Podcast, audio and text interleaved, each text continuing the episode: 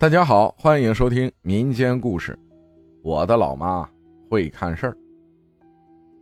阿浩你好，两年多了，每晚都听你故事睡觉。农村出来的我特别喜欢听，很有代入感。我一直都相信这世界上有科学解释不了的灵异东西的存在。身边朋友和我自己也都遇到过。给你分享一件几十年前我自己。曾经遇到的事情。当时和爱人是在广东顺德工作，工作包吃不包住。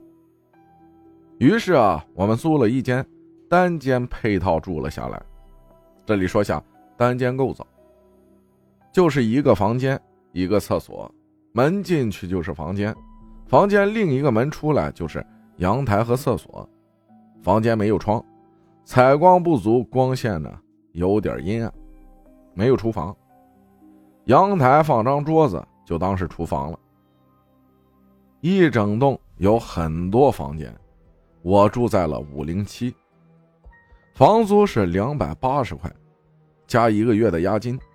搬进去要先给房东五百六十块钱。房东呢是个六十多岁的老头，没什么笑容，看着呢。有点凶凶的样子。住进去两天，我们已把床上用品和煮饭用的都置办好了。记得那天下午下班回来，买了西红柿和鸡蛋，准备就煮一个菜。爱人上晚班，他不回来吃。我呢，饭煮好后，准备打鸡蛋煮菜时。第一个鸡蛋打入碗里，没什么异常。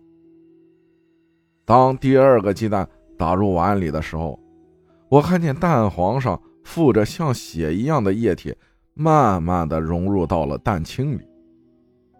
直觉告诉我，这个蛋很不正常，整个人变得不安起来。第三个也是一样，我停下，不敢再打了。回头想把手洗干净，出去啊，随便吃点啥。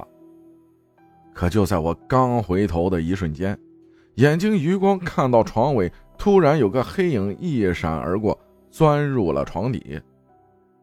再加上鸡蛋打出来又是这样，我顿时毛骨悚然起来，手也不洗，直冲门外。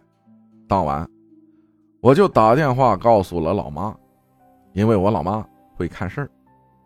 平时也帮人看这些，什么小孩哭闹不止，大人普通感冒发烧久久不好的，都找我妈帮看看是不是遇到了不干净的东西。拿件自己穿的衣服，一斤小米，一个小红包放米上，九支香就可以了。老妈说：“那我就给你看看。”没一会儿呢，打来电话跟我说。我住的那房间里不干净，死过人。之前有个四十多岁的中年男子，就是在那房间死的。吓得我和我爱人当晚啊不敢再回去睡觉了。第二天就找房东，说房子有问题，不租了。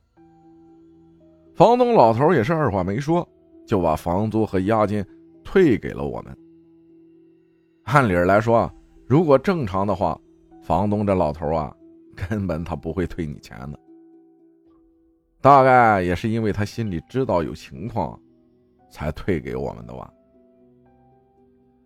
过后，老妈告诉我们，在外面租房子的时候，因为我们是不了解情况的，搬进去住之前，最好摘一把桃树叶放席子底下，再买把小刀对着床的四个角。屏住呼吸，使劲戳几下，然后把小刀放枕头底下。说是那些不干净的东西啊，怕尖锐的东西。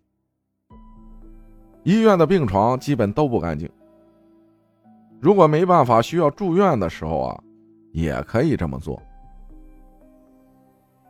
感谢欧一道分享的故事啊，还有一件事儿，点击节目下方小黄条领取京东六幺八红包。